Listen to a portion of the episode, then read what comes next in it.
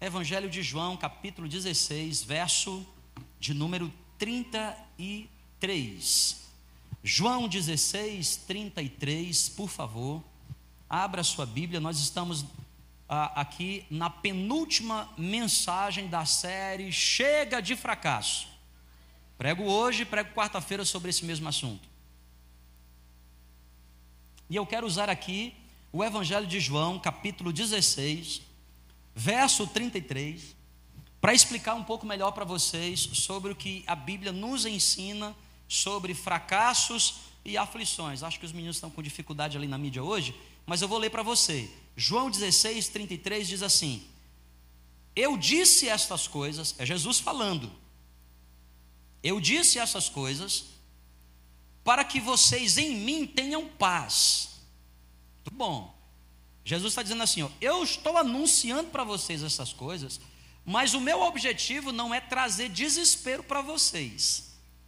Eu estou falando para vocês destas coisas, eu estou em João 16, é o último versículo do capítulo 16, do Evangelho que tem 21 capítulos, portanto, nós estamos aqui no último ano do ministério de Jesus. Jesus está prestes a ser crucificado, e Jesus começa a anunciar algumas coisas, ele diz assim: eu estou revelando para vocês algumas coisas, mas essas coisas não é para vocês ficarem com o coração perturbado, não é para vocês ficarem ansiosos. Eu estou revelando para vocês algumas coisas para que vocês tenham em mim paz. Tenham em mim o que, gente? Aí ele diz assim: neste mundo, neste mundo, nesse mundo, o terceiro do sistema solar, aqui, nesse planeta, vocês viverão aflições. Eu estou anunciando essas coisas para que vocês tenham paz. Nesse mundo, vocês viverão aflições. A expressão grega para aflições aqui é uma expressão que quer dizer pressão e opressão. Opressão, aquilo que vem de fora, opressão, opressão, tá? Você está oprimindo, opressão. E ele está dizendo também: vocês viverão pressões, que são pressões internas. Aliás, quem não sabe lidar com as pressões internas, nunca vai aprender a lidar com as pressões externas. Porque o segredo de você vencer na vida nunca está do lado de fora, está sempre do lado de dentro. Aprenda a ter paz do lado de dentro e lá fora pode estar um inferno e você vencerá. Agora, se você estiver lá fora, meu filho, paz que excede qualquer coisa, e aqui dentro tiver uma guerra, não tem jeito. Então Jesus está dizendo: no mundo tereis aflições. Eu estou falando isso para vocês, não é para vocês ficarem desesperados, pelo contrário, é que eu estou dando para vocês a rota, o caminho, e eu já sei qual é o final, palavra de Jesus. Ele diz assim: no mundo vocês terão problemas, no mundo vocês terão, terão aflições, no mundo vocês serão oprimidos, no mundo vocês sofrerão pressões internas, mas tende bom ânimo, porque eu venci o mundo por você. Me esforcei tanto. Jesus está dizendo que ele venceu por nós, gente. Você pode celebrar aí, dando um glória a Deus bem forte aí. Ele venceu. Venceu. Até as luzes celebram aqui nessa casa. Ele venceu. Ele venceu. Ele venceu. Se ele venceu, nós também podemos vencer. É isso que ele está dizendo. Por isso que o apóstolo Paulo nos ensina lá em Romanos capítulo 8, verso 37, mas em todas estas coisas, que coisas? Aí ele vem no versículo anterior, ele vem começa a dizer assim, ó, nem morte, nem vida, nem anjos, nem principados, nem coisas do presente, nem coisas que virão, poderá separar vocês do amor de Deus que está em Cristo Jesus, porque se ele não poupou nem tão pouco ao seu próprio filho, como não nos dará juntamente com ele todas essas coisas? Ele finaliza o verso 37 dizendo: Mas em todas essas coisas sois mais que vencedores, por meio de Cristo Jesus. Por isso eu quero declarar aqui em nome de Jesus sobre a sua vida. Eu estou me esforçando esses dias, pedindo a direção de Deus e jejuando sobre isso, porque eu quero que você entenda nesse começo do ano: se você quer viver restituição, você precisa estancar fracasso. Por isso eu estou declarando aqui, na autoridade do nome de Jesus, de maneira profética: chega de fracassos. Chega! Chega de viver essas derrotas, porque Jesus tem garantido para a gente vitórias. Jesus tem garantido para a gente sucesso. Nas primeiras mensagens aqui nas quartas-feiras, eu comecei a me concentrar com vocês sobre a definição de fracasso. Fracasso, falta de sucesso, derrota. Fracasso, quando eu, eu, eu, eu, eu, almejo algo, eu almejo um resultado, mas o resultado é, é ao contrário, é adverso. Na Bíblia, é a expressão parrar, que quer dizer quebrar, frustrar, violar, estilhaçar, rachar, dividir ao meio, separar. O Senhor Jesus está dizendo assim: ó, nesse mundo vocês sofrerão esse tipo de coisa, mas tem de bom ânimo, eu venci o mundo e eu vou derramar poder sobre vocês para que vocês também possam vencer, para que vocês possam ultrapassar esse, essas, esses fracassos na vida. Eu, eu comecei a, a, a, a pesquisar sobre fracassos mais comuns que todo ser humano mais cedo ou mais tarde, mais, mais tarde atravessa na vida. Fracassos. Por exemplo, o fracasso mais generalizado entre os seres humanos é o fracasso financeiro. silêncio denuncia muita coisa. fracasso financeiro. Hum, é, é, o que mais atinge as pessoas? Fracasso de ordem o que, gente? Financeira. É bem provável que tenha muita gente hoje aqui quebrada mas vai sair daqui melhorou em nome de Jesus. Em nome de Jesus. E eu não sei se você sabia, mas a Bíblia está repleta de informações para a gente vencer nessa área. Porque nós somos seres espirituais que habitam nesse planeta aqui. E, e, e esse planeta aqui precisa. Precisa. Precisa ou não precisa? Sim ou não? Acabei de colocar uma subestação. Alguém teve que pagar. Hã? E a companhia de energia? A gente vai usar, ela vai dizer o quê? Nossa, eu senti de Deus que hoje não vou cobrar nada de vocês. Vamos dar conta. Quantos aqui já abasteceram o carro com água? Olha, outro tipo de fracasso. Fracasso que é muito comum. Os quatro fracassos mais comuns entre todos nós. Fracasso sentimental. Fracasso o que, gente? Sentimental. É o fracasso mais dolorido e o que gera mais cicatriz nas pessoas. Mais cicatriz nas pessoas está relacionado com fracasso sentimental. Olha, outro tipo de fracasso, fracasso profissional, é o mais frustrante de todos. Porque quem fracassa do ponto de vista profissional não se sente realizado. Porque profissão não é só sobre ganhar dinheiro, profissão também é sobre realização. Quem é que está entendendo aí? Diz amém. Outro tipo de fracasso que é muito comum, fracasso familiar.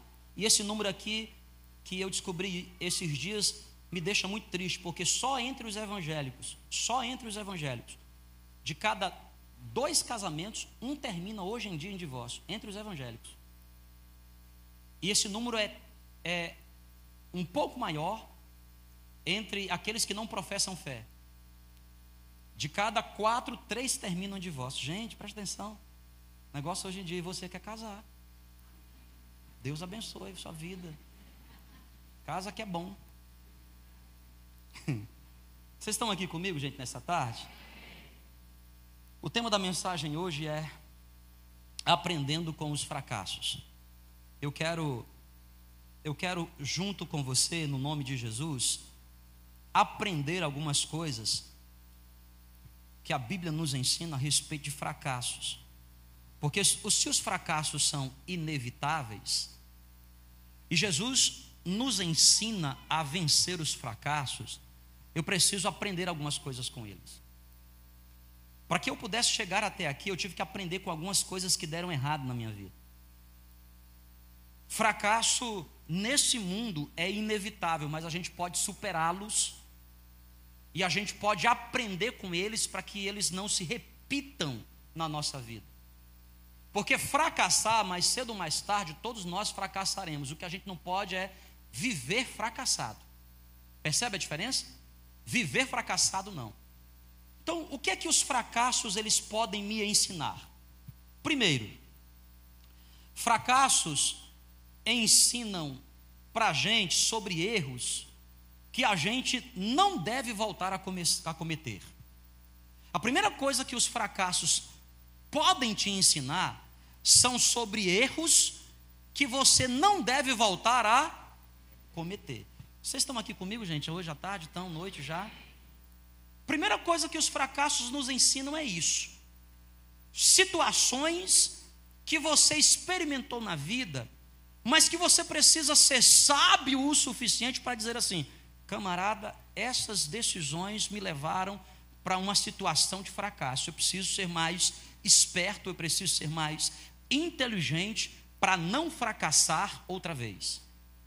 E aí eu vou citar para você um ditado oriental, não está na Bíblia, mas eu gosto muito, eu aprendi esse ditado na minha adolescência ainda, lendo um livro. Olha o que esse ditado, já falei aqui algumas vezes pregando aqui nessa casa. Olha que coisa interessante diz esse ditado. Diz assim: O sábio aprende vendo outro apanhar. O sábio aprende como? Ele olha para alguém apanhando e falando assim: hum, que surra. Eu que não vou mais por esse caminho. sábio. Deu? Pegou aí? O problema é que não é fácil ser sábio. Ninguém nasce com sabedoria. Sabedoria você precisa adquirir.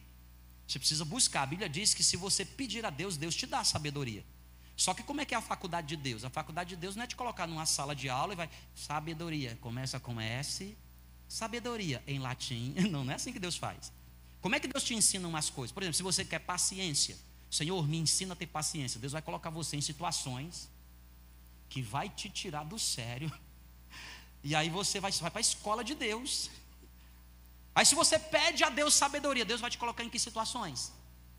Situações difíceis. Você fala assim, para que eu pedi isso? Então, esse ditado oriental diz assim: o sábio aprende vendo o outro apanhar. O inteligente, o inteligente aprende apanhando. A maioria de nós aprende o quê? Apanhando. Vocês estão aqui, não estão, gente? O problema é que esse ditado diz assim: existe também o jegue. Como é que é o jegue? Nem apanhando o quê? Olha para mim, que vai que está perto de você aqui. Por, por, favor, gente, presta atenção. Nós temos que ser inteligente, pelo menos. O que é, que é ser inteligente, pelo menos? Apanhei já não vou mais o quê? Coloquei a mão no fogo, me queimei. Próxima vez que você vai ver um fogo, você já vê assim: Deus me livre, eu que não coloco a mão nesse fogo. Faz sentido para vocês? O problema é que às vezes a gente nem inteligente é. Tem gente que bate a cabeça na parede, racha a cabeça todinha. Meu Deus do céu, daqui a alguns meses está fazendo o quê? O mesmo caminho. Ei, preste atenção aqui, ó. escuta. O que é que é insanidade? Insanidade é você tentar fazer sempre as mesmas coisas e querer resultado diferente. Então, filho, por favor, fracassos são inevitáveis, mas aprenda com eles. Aprenda para que você não possa repetir os mesmos os mesmos erros. Romanos 8, 28 diz assim: Sabemos que todas as coisas cooperam para o bem daqueles que amam a Deus. Todas as coisas cooperam para o bem daqueles que amam a Deus. Só que as pessoas interpretam muito errado esse versículo. Elas acham que, que o segredo desse versículo está em todas as coisas. Então o que é que elas pensam? Deus está trabalhando nas coisas e fazendo com que as coisas me favoreçam. Não é esse o sentido do versículo. A Bíblia está dizendo assim: ó, Deus está trabalhando em. A Bíblia diz que Deus está trabalhando em quem? E porque Deus trabalha em mim, todas as coisas passam a me favorecer. Não é Deus trabalhando naquilo, porque tem coisas que acontecem nesse mundo que Deus não quer que aconteça, não. Tem coisas que aconteceu na sua vida que Deus não queria que acontecesse, não. Só aconteceu porque você foi desobediente. Você não trilhou o caminho do princípio, você não trilhou o caminho correto. Agora, Deus usa essa situação para trabalhar você, para melhorar você, para tirar você da zona em que você está e levar pelo menos para a zona da inteligência, para que você possa entender uma verdade. Essa decisão me leva para uma região de fracasso. Eu não vou mais trilhar por aqui, porque eu já experimentei que esse negócio aí queima. Quem é que está entendendo o que eu estou dizendo aqui, gente? Então vamos lá, eu comecei na prática a escrever algumas coisas aqui, vamos lá. Na prática, você já experimentou que algumas coisas que você faz com seu cônjuge não é bom, não. Então por que você continua fazendo? hum. Vamos lá, na prática. A maneira como você tem tratado o seu dinheiro, você já descobriu. Você já descobriu, ele já revelou para você. Gastar mais do que o que ganha. O que é que o dinheiro falou para você? Não é bom, não. E por que você continua gastando? Vamos lá falar de outras coisas. A maneira como você trata pessoas. Não, porque tem gente que dentro da igreja é um santo. Lá fora, trata todo mundo mal. Você não já percebeu que você trata mal as pessoas é um erro que vai trazer consequências para você? Vamos lá, a maneira como você dirige o seu carro. A maneira como você estaciona o carro perto da igreja. Esses dias eu autorizei os meninos aqui a fazer uma advertência. Não tem advertência de trânsito, tem agora a advertência eclesiástica. Eu mesmo que inventei. De acordo com a palavra de Deus, irmão, não estacione na garagem do vizinho. Se você estacionou, não sai agora. Só daqui a pouquinho. Quem é está entendendo o que eu estou dizendo aqui, gente? A maneira como você fala, você não já percebeu que a maneira como você fala, às vezes está trazendo consequências ruins para você? Então, por favor, aprenda com os fracassos. O que é que os fracassos nos ensinam? Erros que nós não devemos voltar a cometer. Dois, o que é que os fracassos nos ensinam? Fracassos nos ensinam sobre a importância da manutenção. Fracassos nos ensinam sobre a importância do que, gente? Ei, gente, quem é que já viajou de avião? Levanta a mão assim, ó, pegou um voo. Todo mundo, né? Mora em Roraima? Todo mundo, né? Avião para a gente não é luxo. Eu não sei se você sabia, mas existe uma regra de ouro na engenharia de aeronáutica, que é a regra da manutenção. Aeronaves precisam de manutenção periódica. Quantos aqui tem carro? Levanta a mão quem tem carro moto, carro, bicicleta, um jumento, alguma coisa. Por exemplo, carro precisa de manutenção, sabia disso? A cada 5 mil quilômetros, dependendo do carro, a cada 10 mil quilômetros. Dependendo do carro, se você não rodou 5 mil quilômetros, seis meses, você precisa de manutenção. Ar-condicionado precisa de manutenção ou não precisa? Disso nós entendemos, né? Mas tu já prestou atenção que às vezes a gente só dá manutenção quando quebra? Você passa a noite inteira de calor. Oh, vem aqui em casa amanhã. Mas o técnico falou assim: não, moça, aqui a gente tem que dar manutenção periódica. Roraima. A cada seis meses, a cada quatro meses, tem que dar manutenção. Então, o que é que os fracassos nos ensinam? Que tem coisas na nossa vida que a gente está fracassando por falta de manutenção. Eu falei aqui outro dia: 90% dos fracassos que a gente experimenta na vida a gente experimenta porque a gente mesmo construiu. 10% dos fracassos são acidentais, a maioria deles esmagadora, a gente está construindo. Então deixa eu fazer uma, algumas perguntas importantes para vocês aqui. Ó. Quem é casado, diga amém. amém. Você tem feito manutenção nesse negócio aí chamado casamento? Tem que fazer manutenção, filho. Tem que fazer manutenção. Dar uma flor para ela de vez em quando. Uma massagem no pé de vez em quando Pagar uma escova, uma escova definitiva de três em três meses. Sair para tomar um café. Você sabia que para sair para tomar um café você está dando manutenção? Ó, deixa eu explicar para vocês uma coisa que eu e minha esposa fazemos. Toda semana a gente dá um jeito de sair para tomar um café. A gente está nem com fome, mas a gente vai tomar café. E faz o que lá? Manutenção. Uma delícia, irmão. Você chega para ela e fala assim: batatinha quando nasce. Espalha ramo pelo chão.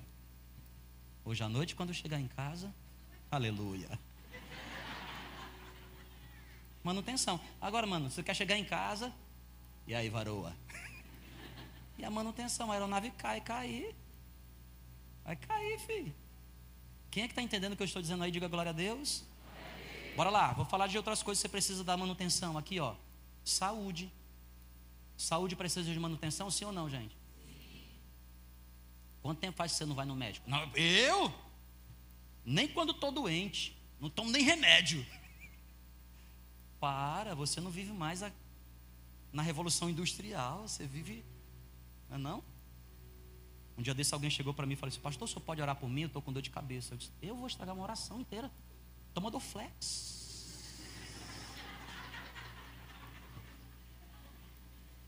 Do flex é tão barato, a oração custa.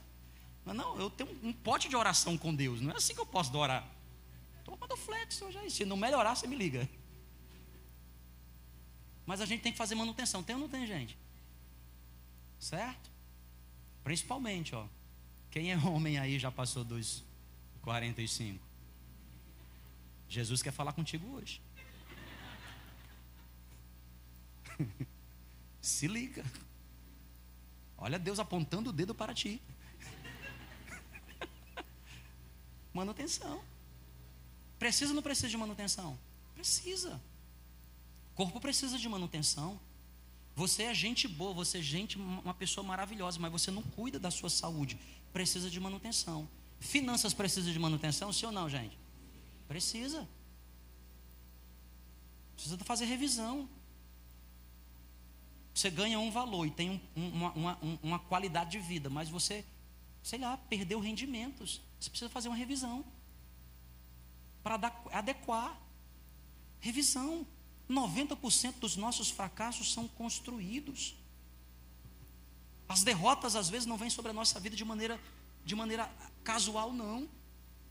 Então os fracassos apontam para a gente áreas que a gente está sendo negligente. Ó, quem aqui é pai de adolescente? Por favor, pai e mãe de adolescente. Preste atenção, fica ligado com seus. Relacionamento de pai e filho precisa de revisão. Sabia disso? há muitos anos atrás, a Sara era tinha menos de 10 anos, sei lá, uns 8 anos. Aí a Kelly falou assim: Jean, me ajuda aqui. A Sara tem um cabelão, né? Me ajuda aqui, fazer escova no cabelo da Sara, não sei o quê. Eu disse: Ô, oh, filha, queria assistir aqui o futebol. Aí ela é psicóloga, né? Falou assim, entrou na minha mente, falou assim: Olha, eu li um artigo científico que diz que os pais que penteiam os cabelos das meninas, elas demoram mais para namorar porque tinham, criam um vínculo. Eu, eu comprei foi escova, meu filho. Senta aqui, Sarinha. São. Amém, gente? Vocês estão entendendo o que eu estou falando aqui nessa noite? E finalizo três. O que é que você pode aprender com os fracassos? Três. Fracassos nos torna expert em determinados assuntos. O que é que é um expert? Um especialista. Eu não sei se você sabia, mas há um princípio na palavra que nos ensina que onde está a sua maior dor se tornará o seu maior ministério. Naquilo que você mais sofre é exatamente aquilo que Deus mais quer te usar. Porque a palavra de Deus diz que quando eu sou fraca é que eu sou, porque o meu poder se aperfeiçoa na. Escute, preste atenção. Muitas coisas que acontecem na nossa vida, Deus não queria que acontecesse, mas elas aconteceram, Ele permitiu. Deus usa essas situações, essas coisas para nos fortalecer e a gente se torna um expert. Olha, todo ganhador de prêmio Nobel é expert no assunto, mas ele não se tornou expert no assunto da noite para o dia. Ele teve que fracassar inúmeras e inúmeras vezes. Ele fez diversos experimentos que não deram certo. Mas ele é uma pessoa inteligente, ele foi aprendendo, aprendendo com os erros. Ei, a Bíblia diz assim: aquele que está em Cristo é nova criatura, as coisas velhas já. Só que essas coisas velhas que já passaram, não significa dizer que você tem que esquecê-las. Elas já passaram, significa dizer que nelas você não deve fazer residência. Mas elas já passaram, significa dizer que você pode fazer delas referência.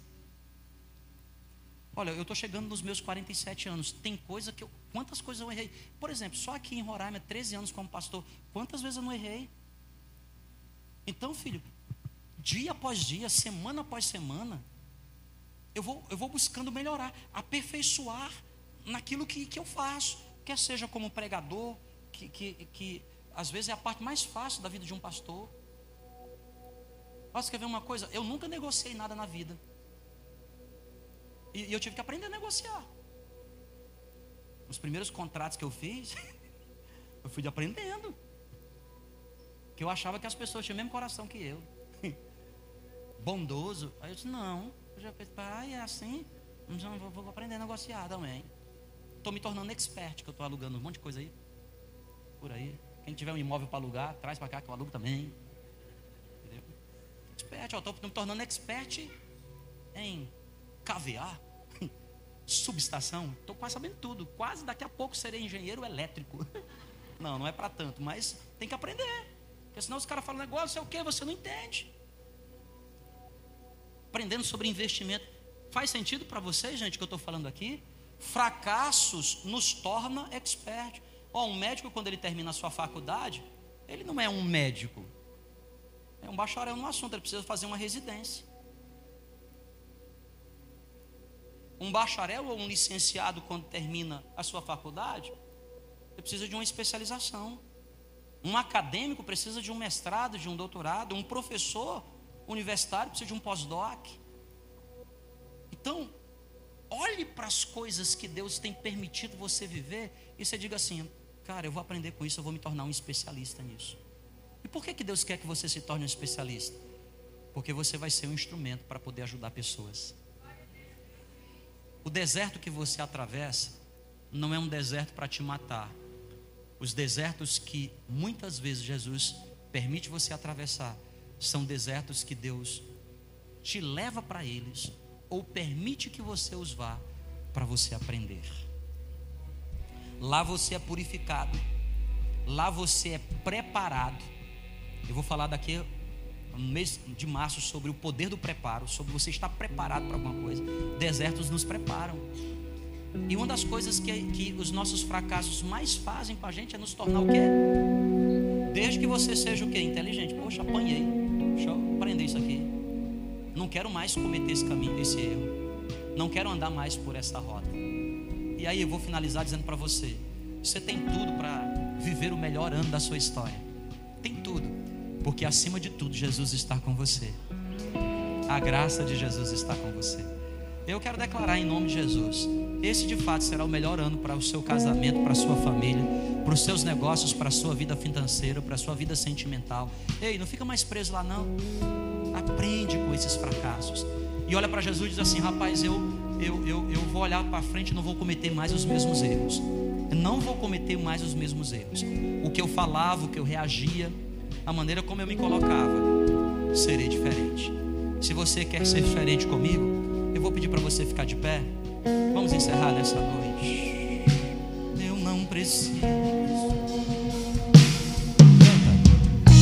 Eu não preciso transformar pedras em pães para provar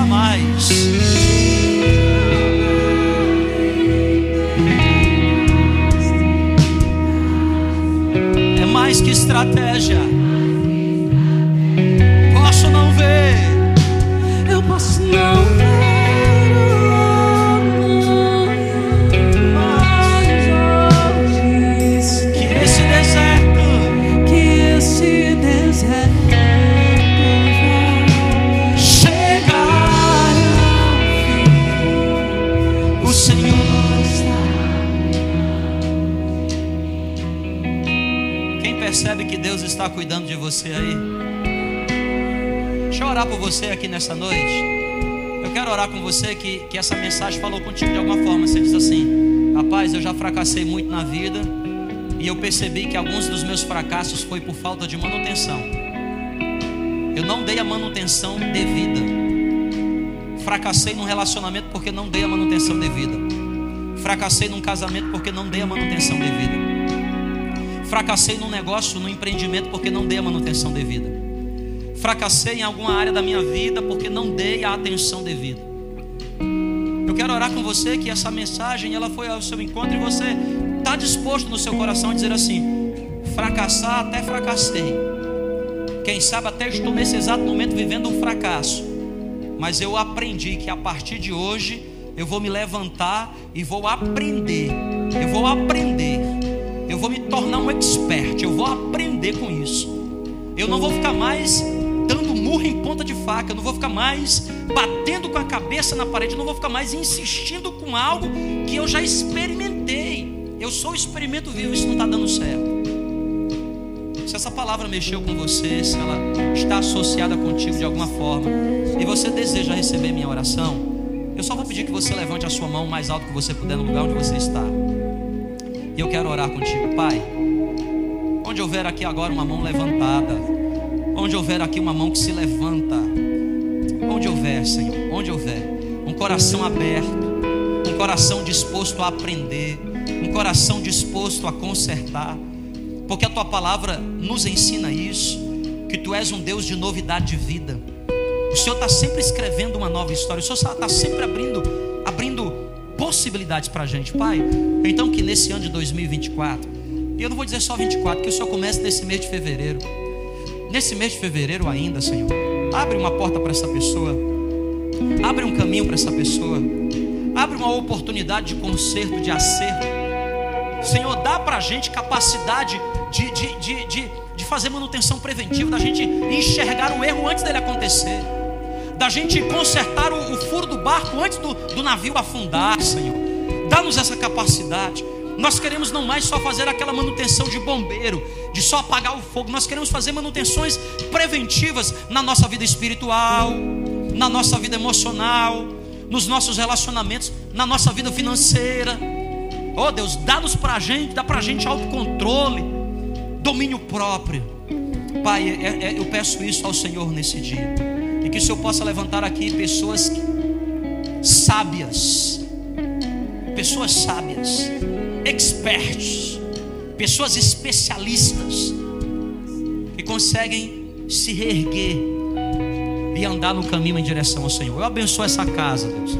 Eu abençoo o teu povo aqui nessa noite e faço essa oração no nome poderoso de Jesus Cristo. Se você quer, eu vou pedir para você celebrar bem forte o nome de Jesus. Bem forte o nome de Jesus. Eu quero encerrar, como todo mundo aqui já sabe, que frequenta aqui a nossa casa, sempre dando oportunidade para as pessoas tomarem a melhor decisão da vida delas, que é a decisão por Jesus, a decisão por Cristo. É, o maior fracasso do mundo é o fracasso espiritual. A Bíblia diz que do que adianta o homem ganhar o mundo inteiro e perder a sua alma? Do que adianta? O maior fracasso do mundo é o fracasso espiritual. E qual é o resultado disso? As pessoas não gostam que a gente fale assim, mas o resultado disso na Bíblia diz: é o inferno. É um lugar de tormento, é um lugar de dificuldade. Algumas pessoas não acreditam que existe esse lugar, mas ele é real. Esses dias eu estava lendo um livro que eu achei muito interessante. O autor dizia o seguinte: a Terra é o lugar mais próximo do céu que um incrédulo chegará. É a Terra. Lugar mais próximo do céu. Então, se esse lugar aqui é o mais próximo do céu, você imagina como será o inferno. Mas também, para quem crê em Jesus, a terra é o lugar mais próximo do inferno que alguém vai chegar para quem crê em Jesus. Então vale a pena você crer. Ah, Jean, e se essa crença estiver errada? Pô, não é melhor você arriscar e ser conservador e inteligente. Nós estamos falando sobre chega de fracasso. Eu prefiro acreditar. Eu prefiro crer. Jean, você tem dúvida? Pô, de vez em quando dúvida bate no meu coração. Então eu enxerto meu coração com a certeza da fé. Eu quero te dar a oportunidade para você hoje. Você que nunca confessou publicamente Jesus Cristo como Senhor e Salvador, ou você que está aqui nessa casa e um dia já confessou, mas você se distanciou. Só você e Deus sabe quanto você está distante. Só você. Houve uma época da minha vida também que eu me distanciei. Eu me afastei. Eu me afastei da igreja. Foi a pior fase da minha vida. Eu também não estou te chamando para viver uma vida, não quero te enganar. Ah, Jean, você está me chamando para viver uma vida sem fracasso? Não é verdade. No mundo tereis aflições.